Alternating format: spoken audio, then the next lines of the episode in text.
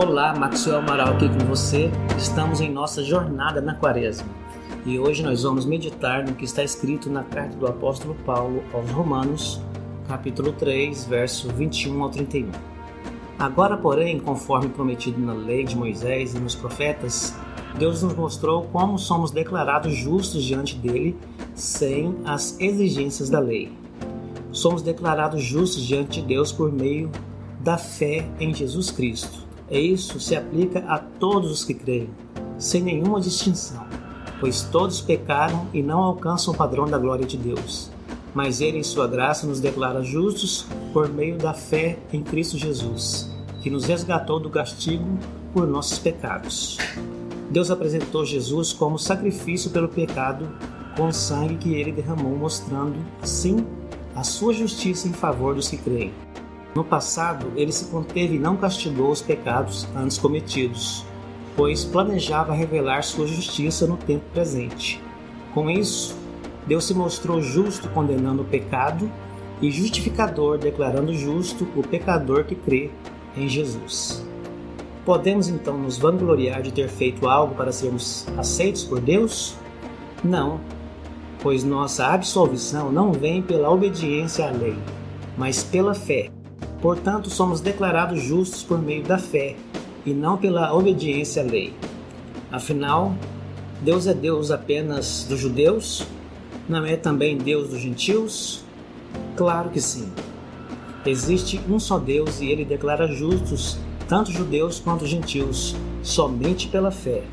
Então, se enfatizamos a fé, quer dizer que Podemos abolir a lei? Claro que não. Na realidade, é só quando temos fé e cumprimos verdadeiramente a lei. Como é precioso entender através dessa palavra que Deus promoveu um caminho para voltarmos a ter paz e comunhão com Ele. Era impossível nos aproximarmos de Deus pelas obras da lei ou de qualquer religião. Toda religião traz em si a ideia de que devemos fazer algo para nos aproximar de Deus. Em outras palavras, fazer por merecer. Mas fazer o quê? Se ele fez tudo, crer em Jesus não é uma das maneiras para se chegar a Deus, é a única. Ele é o caminho, a verdade e a vida, e ninguém vem ao Pai a não ser por Ele. A lista dos nossos pecados não pode mais ser lida, pois foi coberta pelo sangue do Filho de Deus. Somos acostumados a coisas finitas e pensamos que deve haver um limite para tanta graça e amor. Mas Maria, a prostituta, não encontrou um fim desse amor. Pedro, o traidor, também não encontrou o fim desse amor. O antigo Saulo, perseguidor da igreja, assassino, também não encontrou o limite dessa graça. Onde abundou o pecado, superabundou a graça. Eles esticaram os braços de Jesus para pregá-lo numa cruz, mas um dos soldados de Roma percebeu que ele estava ali voluntariamente. Não conseguiu evitar estar de joelhos, totalmente rendido ao amor infinito de Jesus.